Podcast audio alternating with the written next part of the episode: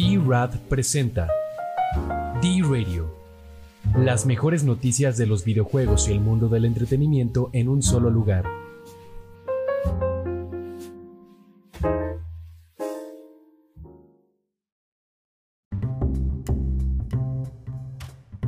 Muy bien, bienvenidos todos de vuelta a D-Radio. Mi nombre es Salvador del Valle, conocido como Chava. Me pueden seguir en OnlyFans como Two Boys One Cup. Y hoy estoy acompañado por mis compañeros Ari Gameplays, digo Bruno.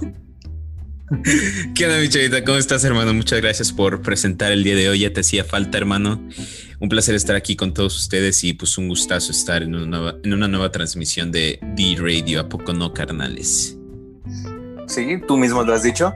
También nos acompaña Fernán Flu, digo Chris Sánchez Reynoso. ¿Qué onda, racita? ¿Cómo están? Soy Chris, me pueden encontrar como el Mobility en las redes de videojuegos. Y pues nada, gusto estar aquí otra vez esta semana. Y finalmente. ¿Pero si estás de buenas? Es que.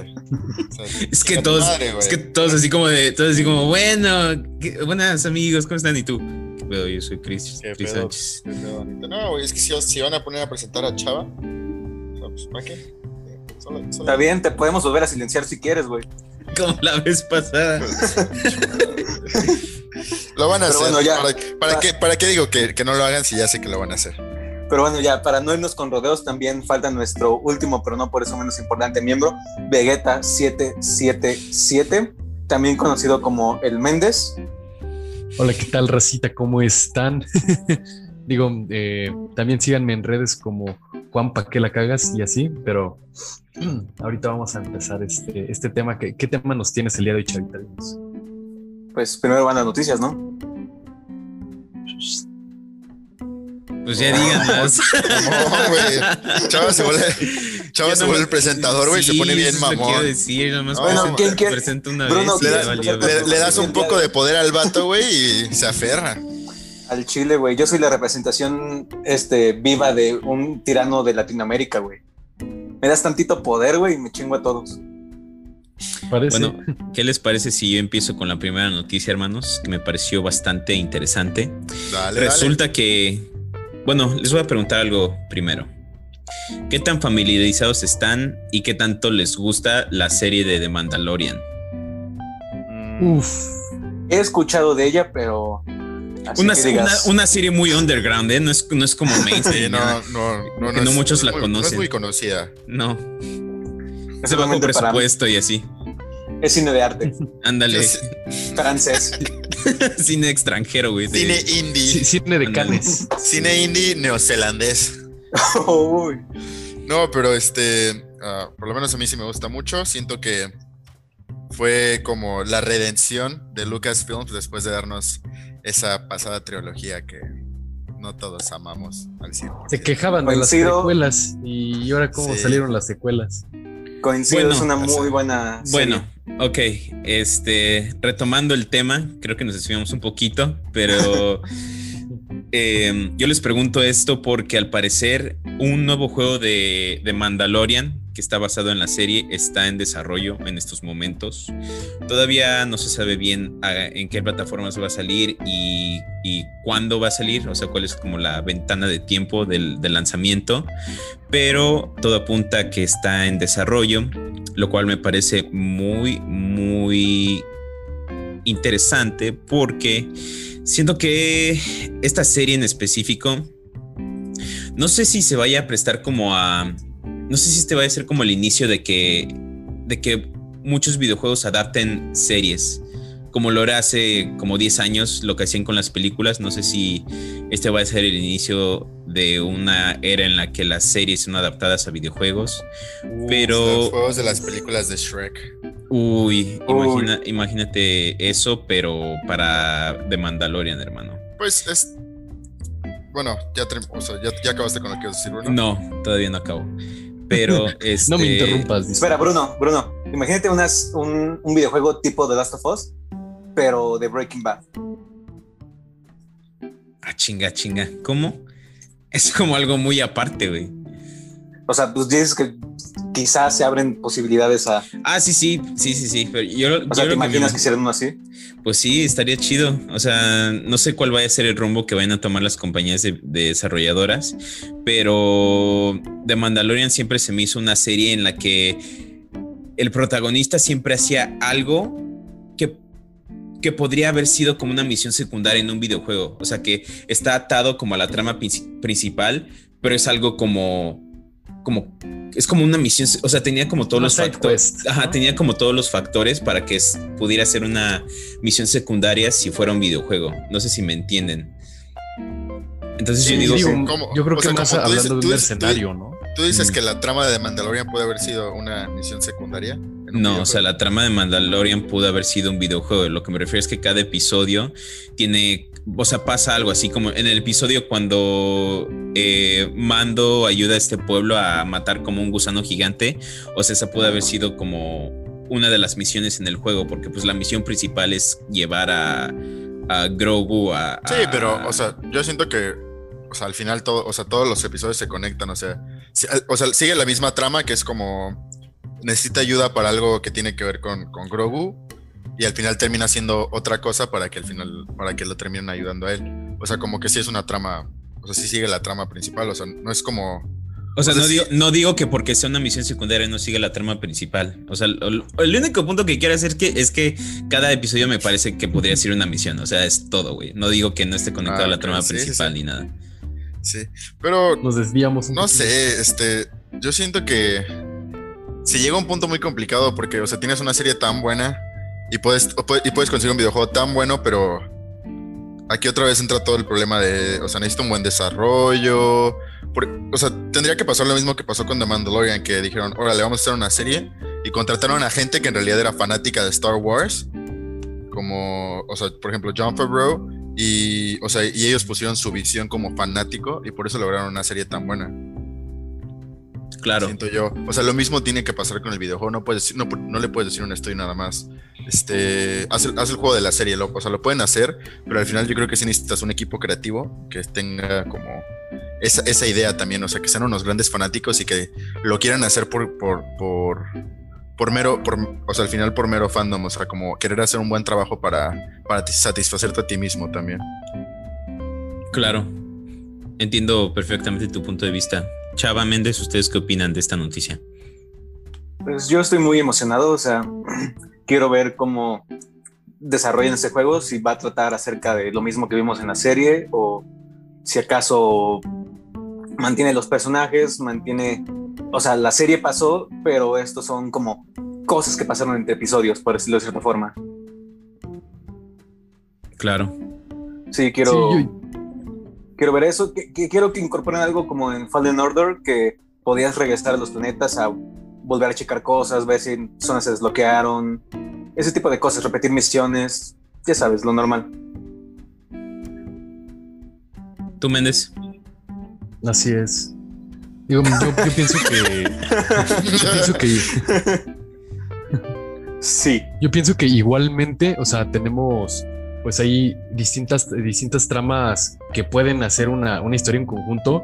Um, definitivamente, hablando de un Bounty Hunter, algo así como um, Boba Fett, como de Mandalorian, la verdad son historias que valen mucho la pena y que nos permiten explorar un poquito más, ¿no? Del, mundo de del mundo de Star Wars en general. Así es. Bueno, por, ahora es, es, todo por mi parte. ¿Alguien más tiene alguna noticia que haya pasado esta semana? Méndez, ¿algo que nos quieras decir?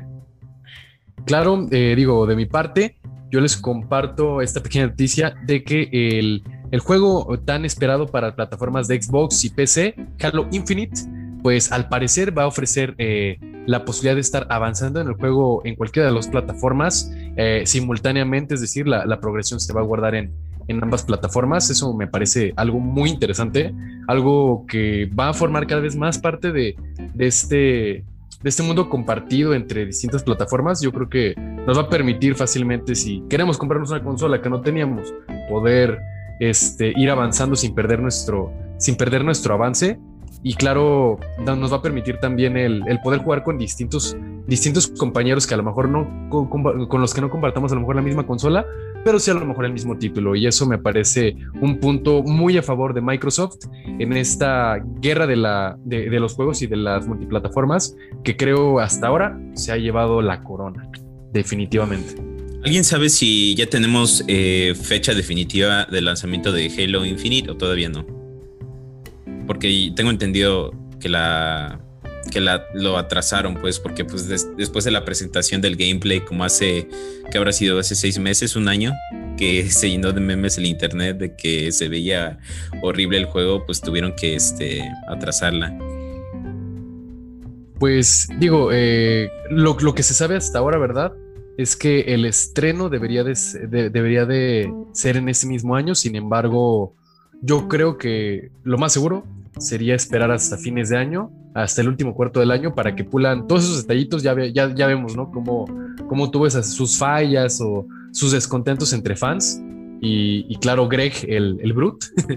Entonces, yo creo que sí hay, hay algunos desperfectos que se tienen que pulir primero y todo esto pues contribuye a que tengamos una mejor entrega de una franquicia tan amada, tan esperada por los fans de, Microsoft y creo que definitivamente no va, no va a tener, dejar mucho que desear como otras entregas como Halo 5 ah, o el 4, ¿no? Que, que también tuvo ahí como sus detalles y se desvió un poquito de, de lo que nos gustaba realmente de la franquicia.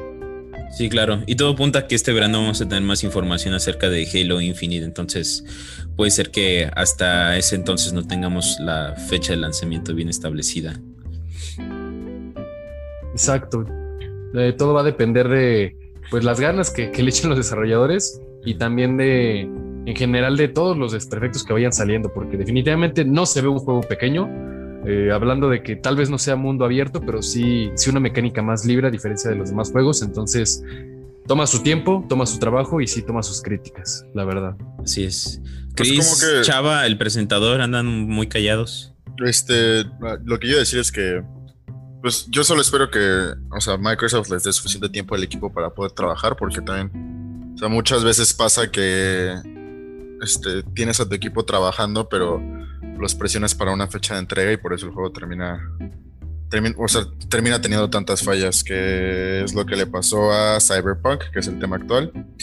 Entonces, pues... últimamente ha pasado mucho eso de que las fechas de entrega últimamente han jugado en contra de muchos juegos. sí, este, ¿y lo O sea, bueno, al final... Pues, pues y, a, y a final de cuentas, como que, o sea, si es al fin, el, consumidor también tiene, como nosotros como consumidores también tenemos la culpa porque, o sea, nos estamos quejando de que aplacen la fecha de entrega y se queja, o sea, toda la comunidad se queja muchísimo y al final sale el juego, o sea, sacan el juego a las prisas y tiene un buen de fallas y es como, ¿qué pasó, carnal? ¿Por qué me vendes un juego malo? Sí, claro, la comunidad gamer es muy tóxica en ese aspecto porque se enojan porque los desarrolladores atrasen la fecha de lanzamiento, ¿no? Y, es así como, no, ¿cómo? Pues cuánto tiempo más van a tardar y sí. Pero pues también este, se enojan si reciben un juego que todavía no estaba completo. O sea, o es, o es una u otra. No puedes, tener, no puedes tener un juego bien pulido, así que, haya salido bien del estudio de desarrollo, sin tener su respectivo tiempo de desarrollo. Es como pedir demasiado, yo creo. Sí, te digo que últimamente se ha notado mucho esto. Por ejemplo, te puedo mencionar el Assassin's Creed Odyssey. Salió antes de tiempo y salió mal.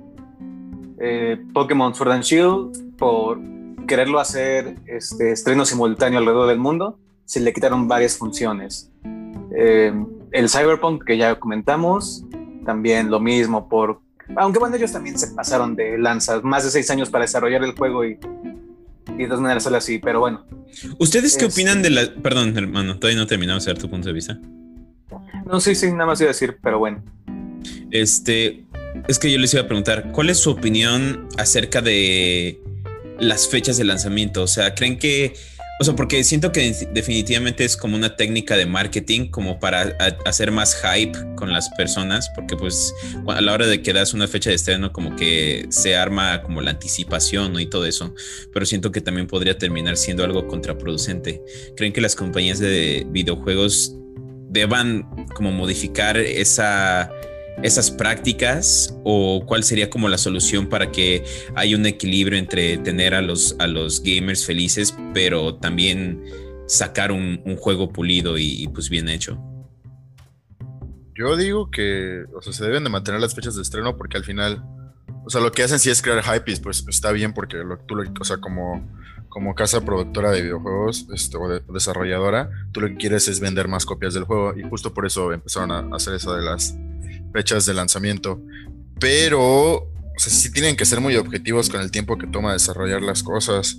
Y, y pues también, o sea, nosotros como comunidad tenemos que ser más comprensivos cuando estén, o sea, cuando aplacen las fechas de lanzamiento, porque, o sea, si es eso de que, o sea, la queja es demasiada por las fechas de lanzamiento que al final terminan lanzando las cosas rápido, pues ya sabemos que eso nunca sale bien.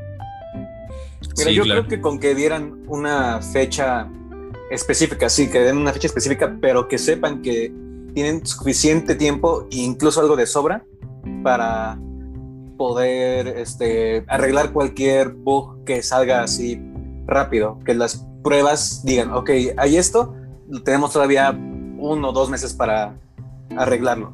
O sea, que le pregunten a los desarrolladores, oye, más o menos cuánto tiempo necesitas para sacar el juego bien. Y ya basado en eso, que den una fecha, quizá incluso en una fecha aproximada, un, un mes, un mes aproximado y que aparte te digo, dos meses de entre que el juego está supuestamente terminado y de que les dan suficiente tiempo para arreglar cualquier cosa que pueda surgir ahí.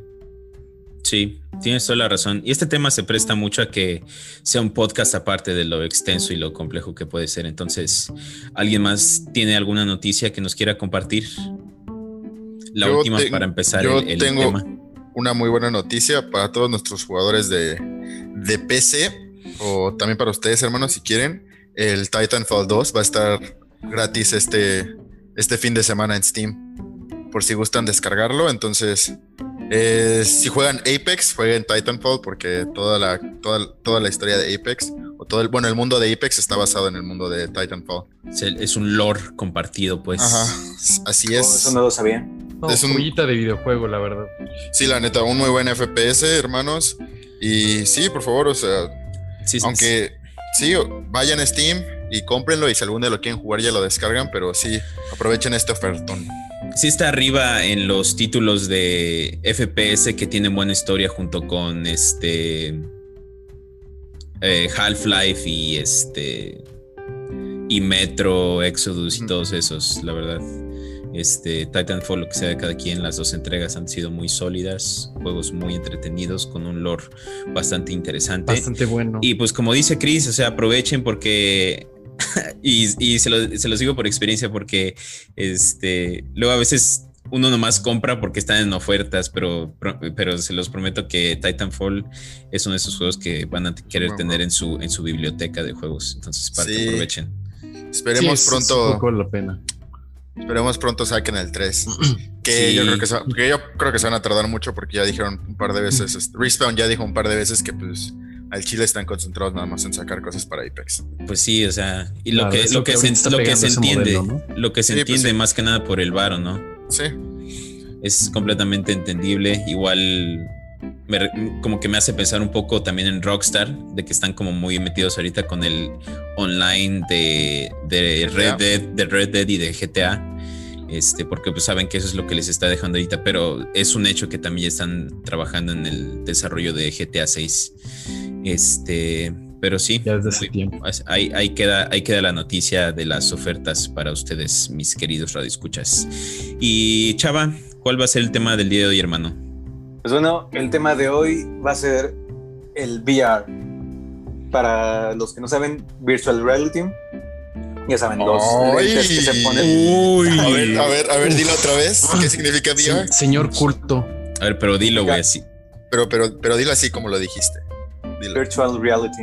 ¡Ay! Oh, perro, perro, políglota, güey. pues bueno, este es el nuevo paso en lo que es los videojuegos o solo es un gimmick que se tiene de momento? ¿Ustedes qué opinan? Bueno, pues yo digo que empecemos como desde años, algunos años atrás, ¿no? Que era como un concepto que apenas estaba visualizando. Eh, el, primer como, la primera cosa que se me viene a la mente eh, respecto al VR es esta consola de Nintendo súper extraña que llegó a salir, que es el este, Virtual Boy. No sé si se acuerden de esa. Sí, que solo podías ver las cosas, que solo tenían los colores blanco, que diga, negro, negro y rojo. Sí, o sea, se veía todo súper raro y ni siquiera era como, como realidad virtual bien, literalmente solo era como como como lo querían hacer como tipo 3D, pero así súper mal, ¿no? Y, yo me acuerdo que ese Virtual Boy lo tenía uno de mis familiares en la Ciudad de México, pero pues nunca servía porque pues el chile de tan malo está que nunca sirvió, pero este es, fue como un intento arriesgado, pero muy mal hecho de, Nintendo. Bueno, eh, pero o sea, también ahí hubo otras cosas que fue como o sea, no sé si sabían, pero el mismo vato que desarrolló el Virtual Boy fue el que desarrolló el Game Boy. Y, no, le, o sea, no le dieron suficiente tiempo. Le pidieron que lo sacara muy rápido y pues sí, o sea, al final, al final el vato se vio presionado y sacó un producto que no estaba completo. Que volvemos a lo mismo que estábamos diciendo, o sea, la presión tiene que... se tiene que entender que no puede ser algo bueno tan rápido. Sí, pero hay que tomar en cuenta que en, los años, en los tiempos en el que salió el Virtual Boy, ¿qué tan bueno podía haber sido la, tecnología? O sea, si, si aún así le hubieran dado más tiempo, ¿qué tan bueno pudo haber, pudo haber sido el producto? La verdad no creo que... O sea, aunque, aunque le hubieran dado más tiempo a los desarrolladores, no creo que hubiera sido el megaproducto, la neta. Sí, yo creo que es, como... Pero, o sea, yo... O sea, aquí ya es algo que tienes que verlo objetivamente desde la... O sea, la, la, el año en el que salió, o sea, no podías esperar nada. O sea, yo creo que si lo hubieran desarrollado bien para, para la época en la que salió, hubiera sido un muy buen producto. Claro. Obvio con los estándares de las personas de ese entonces, ¿no? Porque pues... O sea, tampoco, pues, tampoco las personas se van a esperar así como, uy, porque pues no están como... O sea, en esos tiempos no habían sido introducidas como a lo que estamos acostumbrados nosotros, por ejemplo, en estos, en estos tiempos. Este... Yo creo que pues es también este factor de Um, yo creo que el VR como tal, digo, una parte muy importante, pues claro, es este hardware que nos permite um, tal cual ver en primera persona este mundo digital, claro. Pero yo creo que piezas muy importantes de las que a lo mejor no siempre hablamos o que no siempre eh, se, nos cruza se nos cruza en la cabeza es el tema de que, ok, pues también es importante desarrollar un mundo que valga la pena explorar, ¿no? Un mundo que de algún, de algún modo u otro, pues pueda ser, más allá de fotorrealista, pues pueda ser análogo al que, al que tenemos, ¿no? Y creo que también las realidades virtuales, valga la palabra, pero realidades virtuales este, en donde hay mundos compartidos, donde hay elementos de creación de avatar, eh, elementos que te permiten generar una identidad eh, única y, diferente a la que tienes, por ejemplo, en el mundo real, pues fue lo que realmente eh, ayudó al éxito ¿no? de estas tecnologías con, desde el proyecto de Oculus Rift, desde el tema del HTC Vive y, ya a lo que conocemos ahorita como el PlayStation VR, que en su momento fue el proyecto Morfeo, creo que pues han sido pues, ejemplos exitosos únicamente por el software que, y los desarrolladores que han estado interesados en estas tecnologías y en generar un mundo interesante, de algún modo similar al nuestro, pero con un twist, eh, con un twist relacionado a los videojuegos y relacionado a el elemento sorpresa, ¿no? Algo, algo fuera de lo común. Sí, ya si nos vamos a tiempos más recientes, ¿cuál fue como el primer acercamiento que ustedes tuvieron al, al mundo VR en, respecto a los videojuegos o en, cualquier o en cualquier otro campo, pues que ustedes Yo recuerden. Recuerdo que el primer acercamiento que tuve al VR fue cuando, no me acuerdo qué, qué celular de, de, Samsung salió, era un Galaxy S. Ah, no me acuerdo, pero lo promocionaron mucho con un set de VR. O sea que solo ponías el celular dentro de, ah, neta. los lentes que venía. Y, eso fue como la primera experiencia que tuve con el VR y la neta, pues nada malo, o sea, era, claramente no era para jugar videojuegos, era solamente una experiencia este, inmersa de, algunos videos, pero sí hubo un boom como en ese tiempo, recuerdo hasta que, YouTube, hasta que YouTube empezó como a impulsar también los videos en VR. Sí, ¿te acuerdas que era como... No sé si todavía lo tengan, creo que no, porque al final como que... no sé, o sea... Sí, todavía, o sea, todavía puedes encontrar muchos videos en VR en YouTube. ya no, o sea, no, no se están haciendo tanto como antes, porque hubo un rato en el que en el que como que YouTube se impulsó mucho el VR y también las compañías, porque un chingo de compañías de celulares empezaron a sacar su propio set de VR para que solo pusieras el celular y, pudieras tener una experiencia VR. Sí, es a lo que me refiero, o sea, como que si tienes, tienes toda la función tú como creador de videos o como compañía eh, que quieras como subir tu video a YouTube, pero yo siento que no son no, no, son, no hay tantos videos VR nuevos como lo había en hace como 3, 4 años que yo, yo me acuerdo que para muchísimos videos yo veía como el icono de VR en la esquina, en una de las esquinas de la pantalla porque tenían esa opción. Pero ya ahorita es muy raro que este, eh, que saquen nuevos videos como con esa función porque como que ya vieron que sí fue una idea, pero tal vez no, no fue implementada de la mejor manera o no por todos, como dice el Méndez. Pero este, yo igual me acuerdo que también fue, ese fue el primer acercamiento de VR. Ya en cuanto a lo, en cuanto a videojuegos, yo me, yo me acuerdo que uh, veía las noticias acerca del Oculus Rift, como dijo, dijo mi, mi querido amigo Andrés hace, hace un, hace un, hace un momento. Este, pero este, sí, lo que, lo que no me gusta tanto del Oculus Rift es que siendo un producto de Facebook tienes que compartir como mucha información tuya. O sea, a veces lo único que quieres es, es jugar, ¿no? Y no sé si... O sea, eso es como a lo que termina como influyendo mucho en las personas en cuanto a comprarse el, el Oculus Rift o no. Porque he estado viendo muchos comentarios, porque ya ven que va, va a salir el Oculus Rift 2, ¿no? y anunciaron el, Resident 4 y todo, y muchos comentarios de las personas es así como de chale, o sea, este, dice, porque uno de los requerimientos es que tengas como una cuenta de Facebook, ¿no? Para poder usar el, el, Oculus Shift.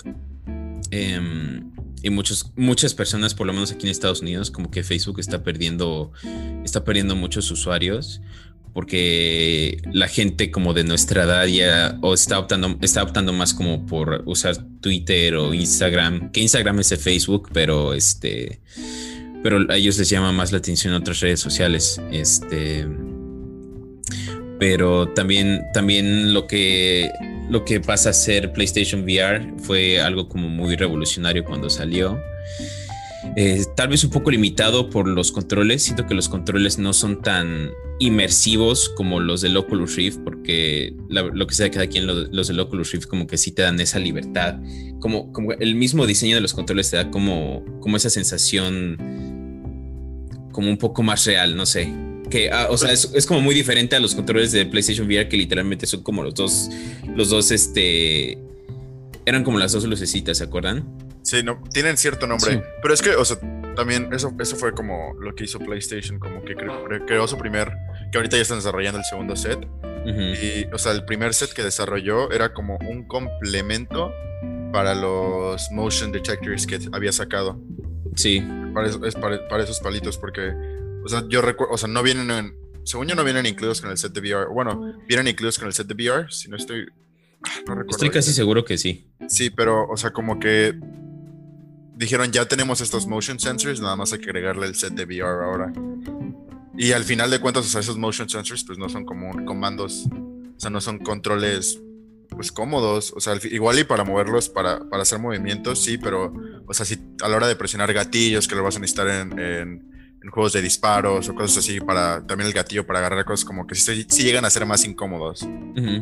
Sí, claro, y es tecnología que ya habían implementado con el Play 3, porque me acuerdo que esos los introdujeron como con la PlayStation Camera y todo eso. Yo no sé si se acuerdan que sacaron como varias, varios como rifles a los que les podías como introducir los motion sensors esos, y ya podías jugar como con el, con el rifle y eso, estaba chido.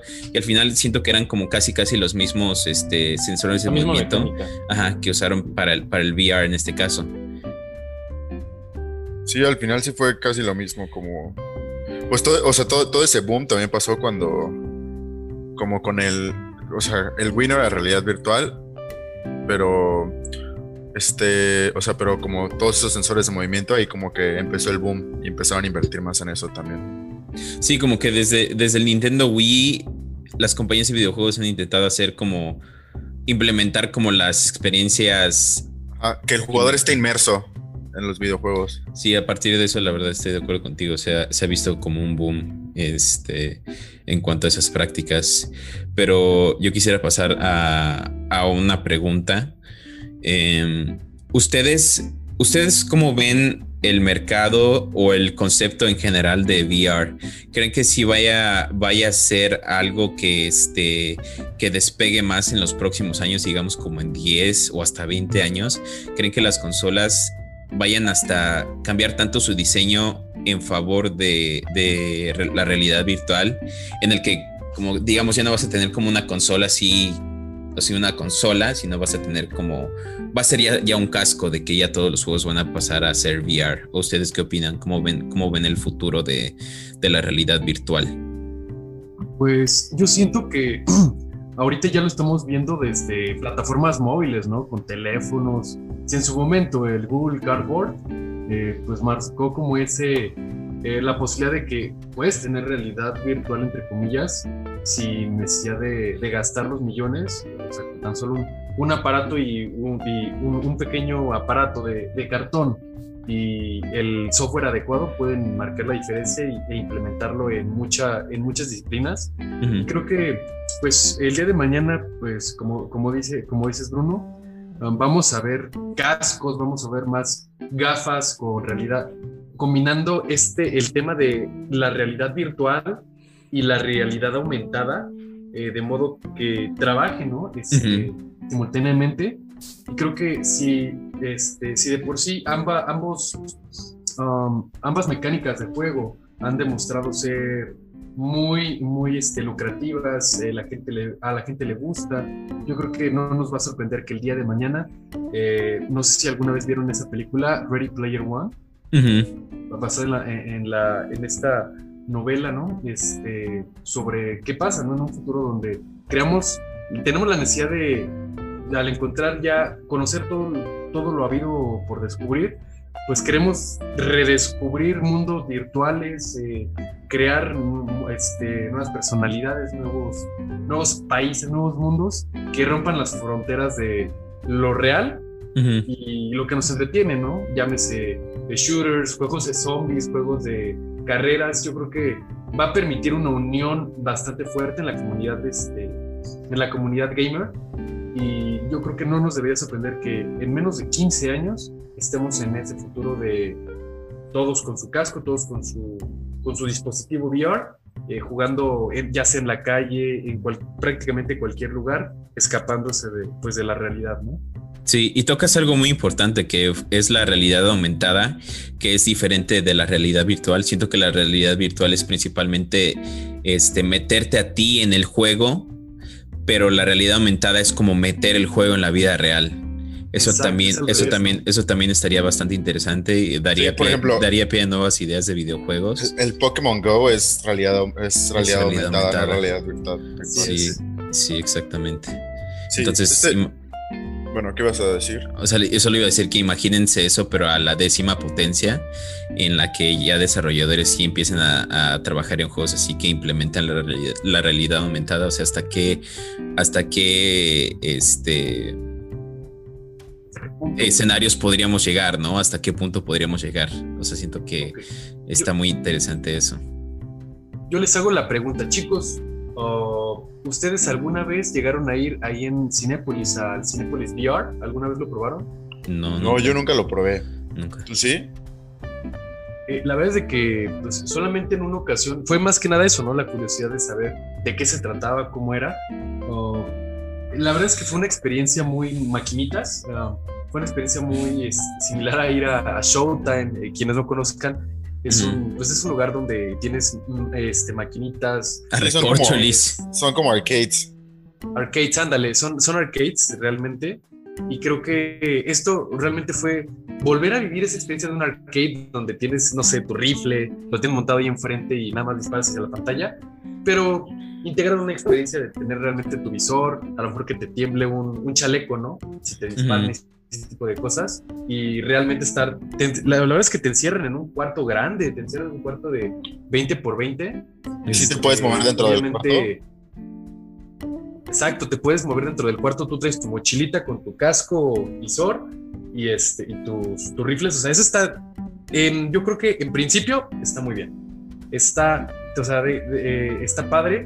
La dinámica, de hecho, o el juego es de zombies, entonces pues aumenta ese grado de supervivencia de tener que escapar de los zombies, dispararles, e inclusive pues a lo mejor estás en un edificio alto y te tienes que literalmente mover para no caerte. O sea, ese, ese, tipo de cosas están padres. Sin embargo, como ya podrán imaginarse, la mecánica no es perfecta, los gráficos están muy lejos de, de ser a llegar a ser como algo aceptable. A, ah, sí, a, pasar a pasar por a pasar por reales, ¿no? O sea, están muy lejos de ser pasables por reales. No, no, puedes comparar a lo mejor un, un Resident eh, Evil, que ves en un arcade que solamente es dispararle a lo que se atraviesa y medio dispara, medio no dispara y tienes muchas limitaciones visuales, gráficas. Aquí es lo mismo. Um, puedes ver a tus compañeros dónde están, cómo se mueven, o en algún momento se va a trabar, en algún momento a lo mejor vas a perder como el...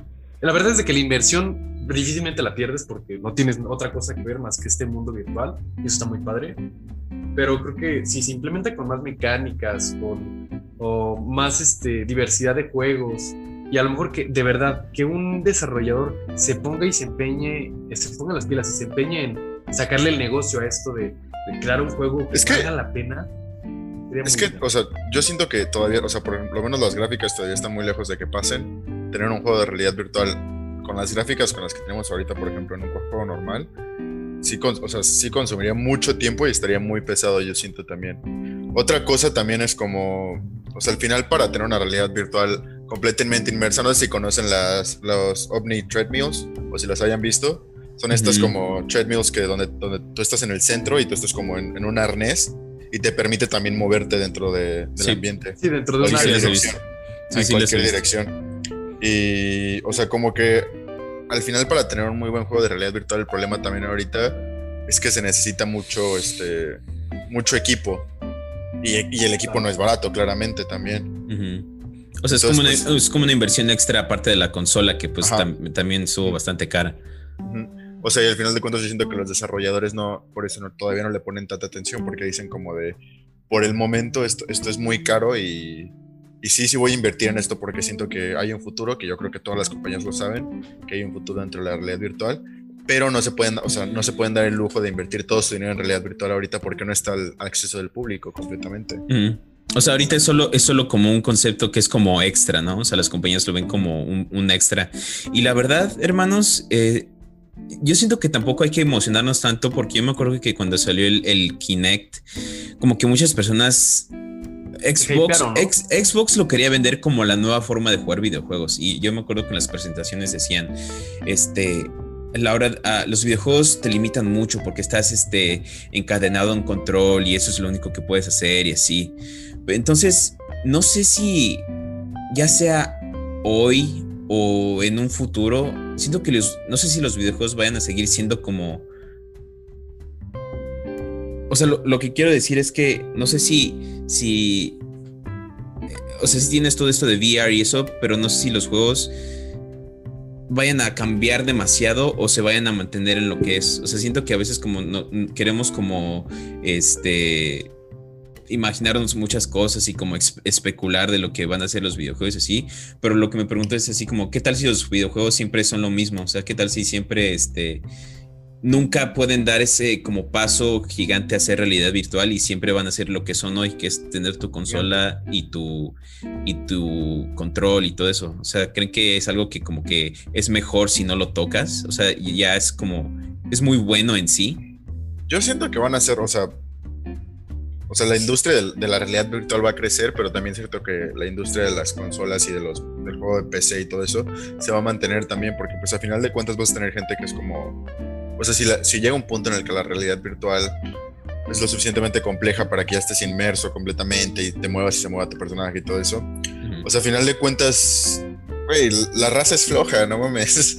O sí, el chile, o sea, no al final de cuentas va a haber gente, y, yo, y yo, yo, también me considero dentro de una de esas, o sea, va a haber un momento en el que diga, no mames, no me quiero parar a estar jugando VR, que prefiero estar sentado moviendo el personaje con mi control y estando, o sea, pasando un rato a gusto, nada más, o sea, relajándome. Igual te puedes relajar también en el VR, pero, eh, pero, ajá, a lo mejor. ajá, pero implica una, va, a implicar una concentración más grande. Es lo que yo digo, ¿qué tal si los videojuegos son, son tan buenos por lo que ya son? O sea, no sé si es algo como que con lo que haya que, este, con lo que se tenga que manipular o así. O sea, siento que no sé si los juegos van a hacer lo mismo siempre por el resto de los tiempos, no sé. Digo, de hecho, o sea, debemos de aceptar el hecho de que hoy día vivimos en realmente en un estancamiento de eh, eh, en el tema de los videojuegos, tal vez de las gráficas, ¿no? Um, ahorita muy difícilmente vamos a ver una mejora en las gráficas o un, un salto como lo vimos, no me van a dejar mentir. 2005, 2010, díganme si no hubo una diferencia sustancial de a lo mejor las gráficas que te podía manejar un PlayStation 2 a las gráficas que te manejaba un, PlayStation 3, ¿no? Pues justamente como dices, hermano, o sea, esos años fueron el, el paso, bueno, el, fue el cambio de, de PlayStation 2 a PlayStation 3 y de Xbox 3 a Xbox normal a Xbox One. O sea, esos fueron los que más como que cambios en el software hubo. No, realmente como que fue, o sea, te das cuenta de que, ok, si comparas la, el hardware, a lo mejor como dices, del Xbox One al Xbox One, eh, perdón, al Xbox Series X, dices, no, es que creo es el, o sea, lo, así lo venden, ¿no? Es la, mayor mejora técnica que se ha implementado de una generación a otra. Y es, ok, pero ¿de qué me sirve tanta mejora técnica? Si realmente, o sea, pues ya, ya cruzamos esa línea, ya no, ya por, por más mejora técnica que se hizo y más cambios en el hardware, o pues ya, ya, no, ya no vemos tanto esa diferencia como a lo mejor yo sé que la diferencia del Play 1 al Play 2 no fue sustancial en temas del hardware, pero la diferencia en todo, en las gráficas, en las mecánicas del juego, fue enorme.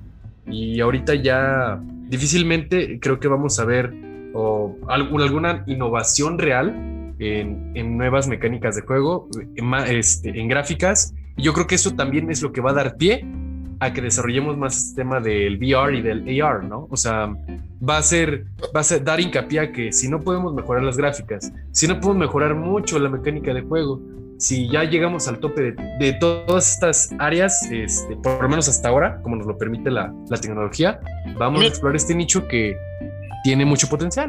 También siento que, o sea, que debemos de tomar en cuenta que las compañías de VR, o sea, como establecidas como Oculus, Steam también, o HTC que se encargaban de hacer también como realidad virtual, no solo están enfocados en los videojuegos, o sea, la, la industria de la realidad virtual es algo o sea, yo siento que ahorita la parte, la parte de los videojuegos es muy pequeña comparada a las otras partes. Por ejemplo, tienes también ahora que hay entrenamientos en realidad virtual, hay ejércitos que entrenan, por ejemplo, el lanzamiento de paracaídas en realidad virtual. También algo muy importante que encontré cuando, cuando empecé a investigar de la realidad virtual es que, por ejemplo, una de las industrias que más invierte en realidad virtual ahorita es la industria del porno. O sea, la industria del porno literal está impulsando un buen la, o sea, la, realidad virtual, la realidad virtual.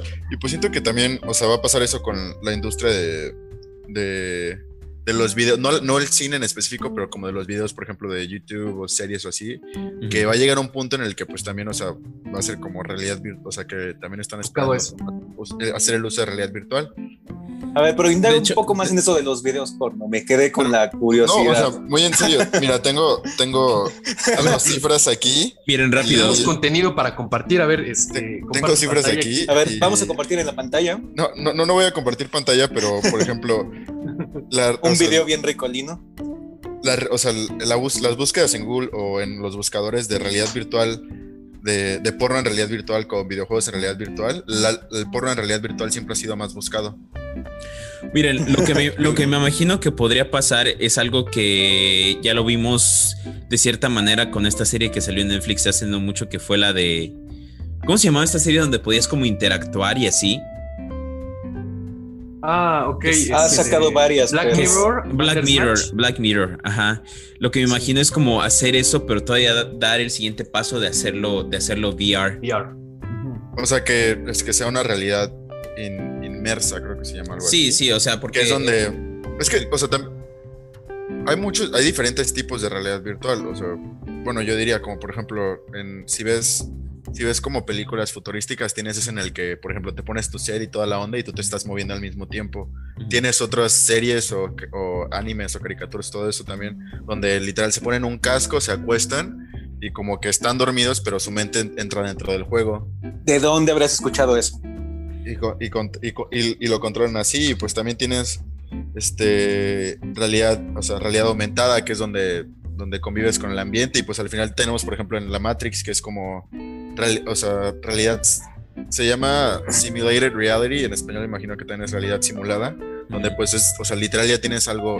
Pues lo más cabrón, Completamente idéntico a la realidad dentro de, dentro de un dentro de un mundo virtual. Ajá.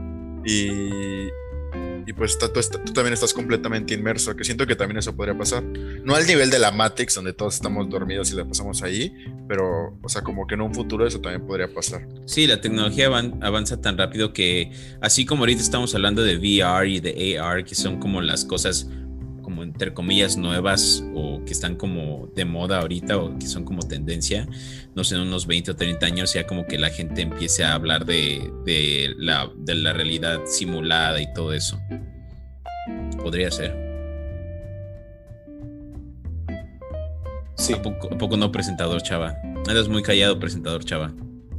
Perdón, perdón, es de que, ya sabes, el empleo, la familia, los hijos, eso se acapara mucho. No estás haciendo ni madres, ¿verdad? no. ¿Cómo no? Me estoy fumando un cigarrito. No, güey, tienes que decir, no. Nah. nah. Eh, la verdad es que ahorita, ahorita que lo mencionaba Chris, hay una serie bastante popular zona que estuvo pegando en Amazon Prime, se llamaba Upload. Uh, este, Upload, eh, digo, quien, quienes no lo hayan visto, de verdad, te los invito a, a, verla, que es una temporada, van a desarrollar otra y la verdad es que es un tema, es una sátira muy interesante, eh, utópica. Um, yo creo que, bueno, aquí lo, lo, que, en lo que lo relacionamos con VR es que, ok, bueno, en general, premisa de la serie, pues trata de que gente, gente fallecida, gente muerta, puede tener una, pues este, una, una posvida, este, un afterlife eh, en un mundo virtual, ¿no? Y esto se comercializa de manera muy común. La, ¿Quieres seguir viendo a tus familiares o quieres que sigan ahí? o ellos quieren seguir ahí, entre comillas, pues bueno, se hace una copia de ellos y están en su realidad virtual, ¿no?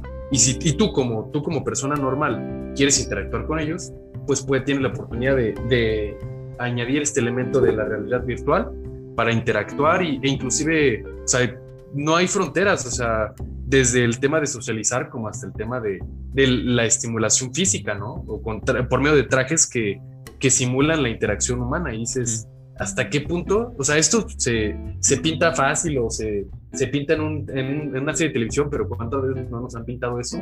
Años después se vuelve realidad, ¿no? ¿Qué pasó con pues todo lo de, este, ¿cómo se llama? Black, Black Mirror, ¿no? Que ahorita tanto, tanto hablamos de que se volvió realidad, ¿no?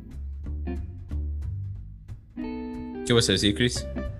Este, yo iba a decir que, o sea, como que, pues al final eso es lo que se aspira, ¿no? O sea, como que yo siento que el, gran sueño utópico de la realidad virtual es lograr una realidad inmersa en la que puedas distinguir o, lo, o sea, todos tus sentidos estén inmersos dentro de, esa, dentro de esa realidad virtual y puedas recrear, no sé, cualquier momento que tú desees, ya sea un momento en tu pasado, o puedas visitar algún otro país solo estando así, o conozcas lo que sienta hacer cierta actividad, como, no sé, aventarte en paracaídas o algo así.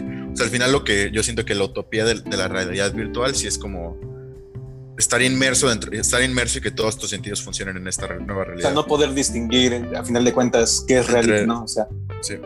Sí, que se, escucha muy de película, pero pues, es igual sí podría ser como uno de esos problemas, ¿no? Principales de que cuando se empieza a implementar eso de que e igual y a veces no sepas cuál es la realidad o cuál es como... Pues no sé si recuerdan la película de Ready Player One. Muy buena película, llena de, referencias. Sí, sí, de hecho ya hablamos de eso. Ah. Cuando ya no estabas. bueno, ah, ah, qué cosa.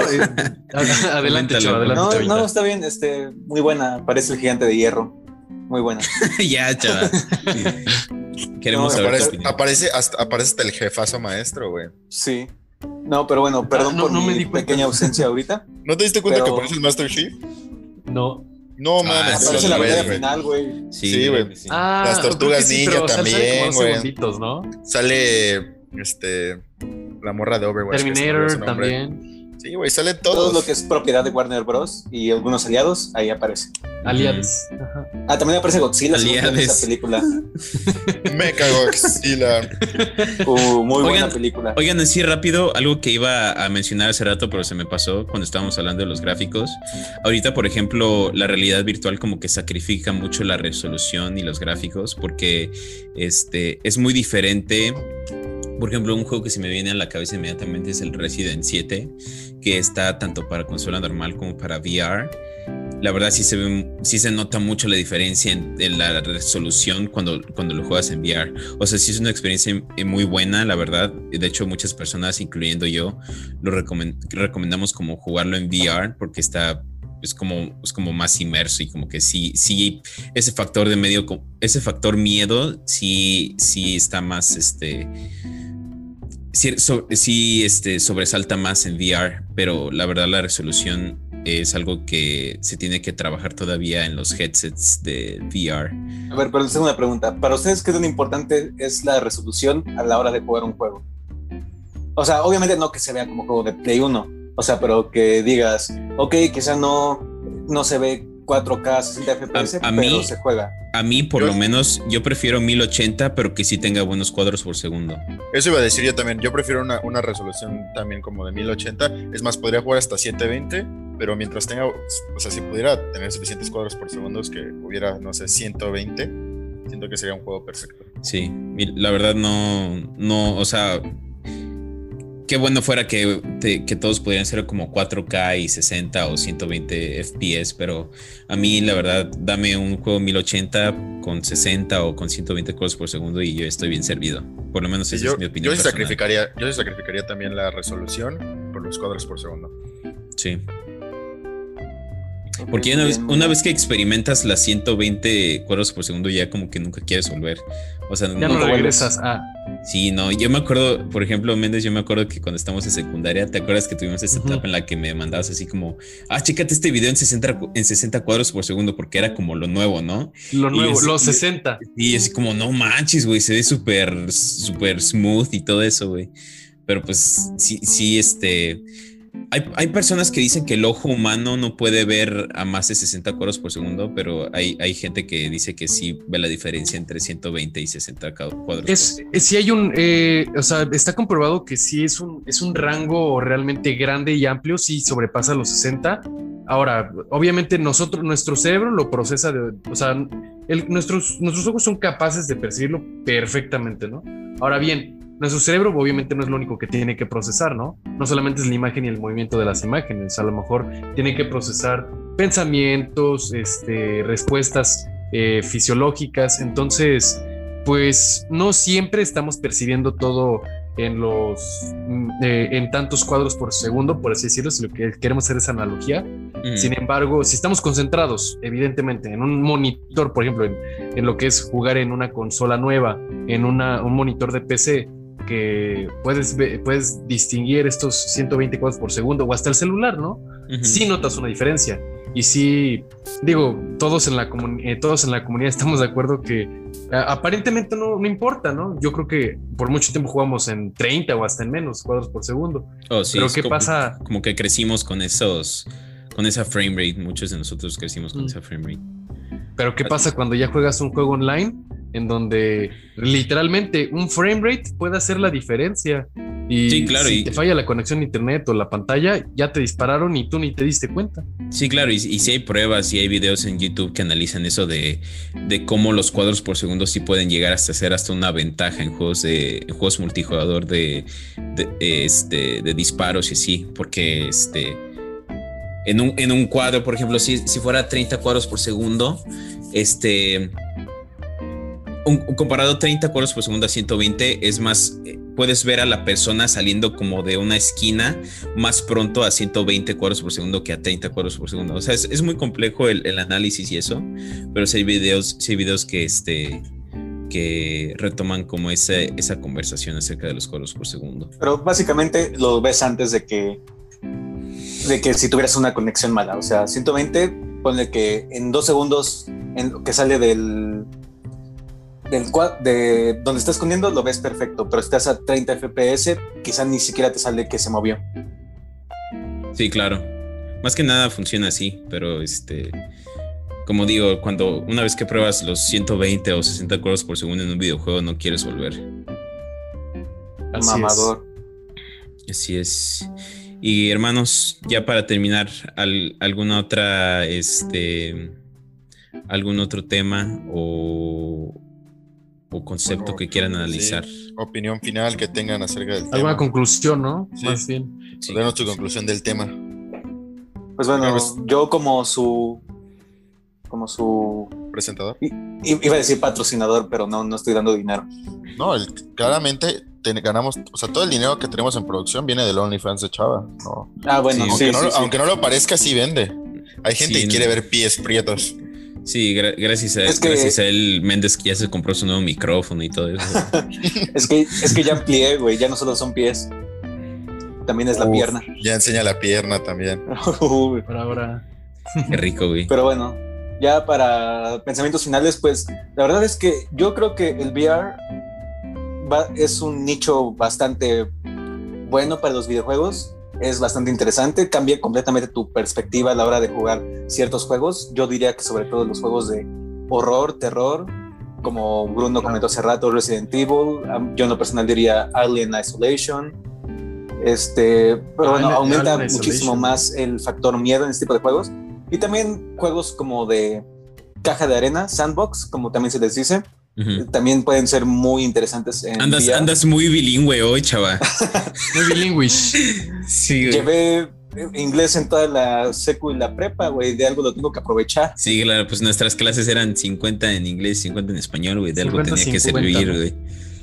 Pero bueno, a, lo que quiero llegar es de que, si bien yo creo que es una experiencia completamente diferente, no creo que en ningún punto llegue a reemplazar lo que es jugar en un monitor yo creo que esa va a seguir siendo la regla, al menos por un buen rato. No creo que, aunque la tecnología de VR este, se equipare a un buen monitor en términos de FPS y, y resolución, yo sí, yo insisto que la, la, forma de jugar videojuegos seguirá siendo en monitor por un muy buen rato. Quizá en el futuro algo cambie, pero así como lo veo, seguirá siendo la norma.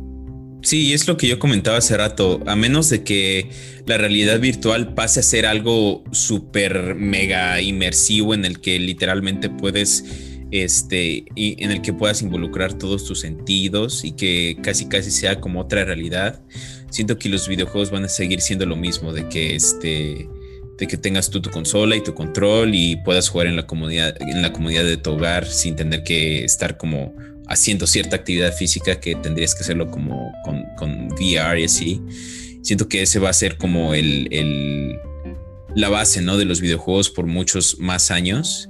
Eh, lo que le decía a Chris y a Méndez es que este, a lo largo de la historia muchas compañías han intentado como introducir como una nueva, una nueva este, perspectiva a los videojuegos y, y, y como un nuevo método de experimentarlos, pero siento que tu control y tu monitor va a ser como la idea principal y la más popular dentro de muchos, muchos años más.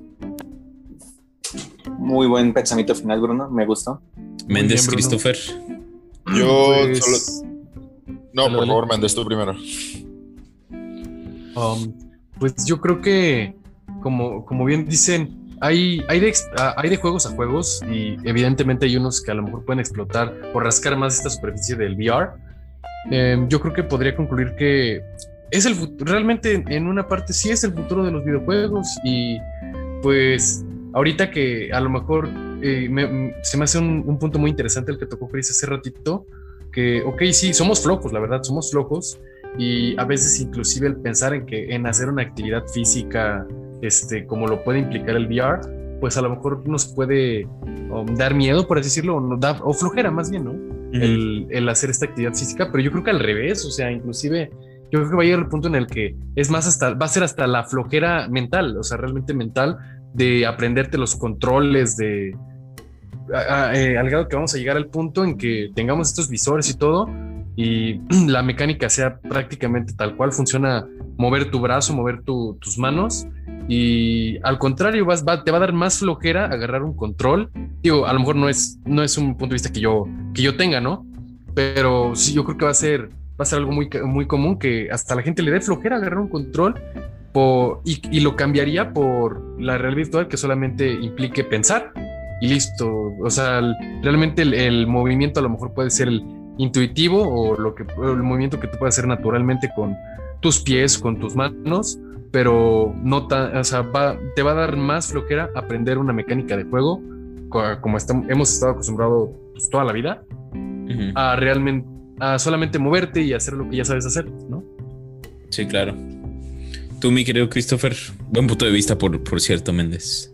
Yo terminaría con que concuerdo con Méndez, eso de que, de que pues sí somos flojos la raza, o sea, como yo lo dije. Entonces siento que, o sea, va a haber una industria de realidad virtual y una industria, la industria de videojuegos de consola va a seguir también. Y pues por último también, o sea, darnos cuenta que, o sea, el cambio no va a venir muy rápido. Yo siento que todavía va a tardar algunos años para que ya tengamos, no sé, tengamos juegos, por ejemplo, tipo del 2003 los estemos jugando al mismo ritmo y con la misma consistencia que los jugamos en estas consolas, a jugarlos con el VR. Por ejemplo, el Resident Evil 4. O sea, yo siento que va a ser una nueva experiencia, pero no le tengo, o sea, no, no, no tengo mucha ilusión sobre el juego. Igual estoy equivocado, pero siento que va a ser como... Siento que va a disminuir la experiencia del juego, porque todavía no hay, o sea, como que la tecnología no es suficiente. Y pues ya por último también diría que la industria de la realidad virtual es, va más allá de los videojuegos o sea, hay muchas otras industrias que también están invirtiendo en esto. Y pues eso también es bueno, va a ayudar a que se desarrolle más y más. Y esperemos, no sé, yo esperaría que dentro de 10 años ya tengamos una experiencia mucho más accesible para todos y con una calidad aceptable también. Así es, así es. Mi querido Chava, ¿te gustaría despedirnos y cerrar el, el podcast el día de hoy? Pues bueno, Chavisa, muchas gracias por unirse el día de hoy, tanto a la transmisión de Facebook como a los que nos unan después por Spotify. Síganos en todas nuestras redes sociales como D-Rad, D-Radio, D lo que sea. Y ya. Este, bueno, yo fui Chava. Síganme en mi OnlyFans como Chava Sins. Y Bruno, ¿te quieres? Chava Pecados. Así es, así es, mi querido Chava. Muchas gracias por ser el presentador el día de hoy. Espero que te haya gustado. Este. La neta no. Siento que este. siento que la primera. Ay, güey, no te hicimos, no, no, nos reímos tanto como con el siento, Siento que la primera vez que, que la primera vez que presentas. Es, es, es, cosa de soltarte, hermano. Ya verás que en, en, en, en, futuros programas vas a estar más suelto y eso. Cuando dije que no lo hice bien. Pero, oh. iba, iba a decir, iba a decir, pero lo hiciste muy bien, hermano. Este, muchas gracias a todos. hermano, te amo. Muchas gracias a todos los demás. Me la pasé muy chido con todos ustedes, amigos. Y pues estén al pendiente de todas nuestras redes sociales, como dijo el chava, síganos. Eh, ya tenemos cuenta de Facebook. Está en la descripción de este mismo eh, podcast, en, en, esa transmisión en Facebook y también va a estar en la, en la descripción del, del, de la grabación en Spotify y en Instagram y todo eso. Este, estén, al pendiente, estén al pendientes también de nuestra cuenta de YouTube, que ya la vamos a empezar a, vamos a empezar a subir contenido ahí, vamos a moverla más para que estén al pendiente, ¿vale? Eh, yo me paso a despedir, yo soy Bruno Valdés, muchas gracias por haberse unido y pues yo soy Christopher, el, Mobility, eh, gracias por vernos, Racita. El campeón Mobility. Este es, este es Méndez y esto fue E-Rap.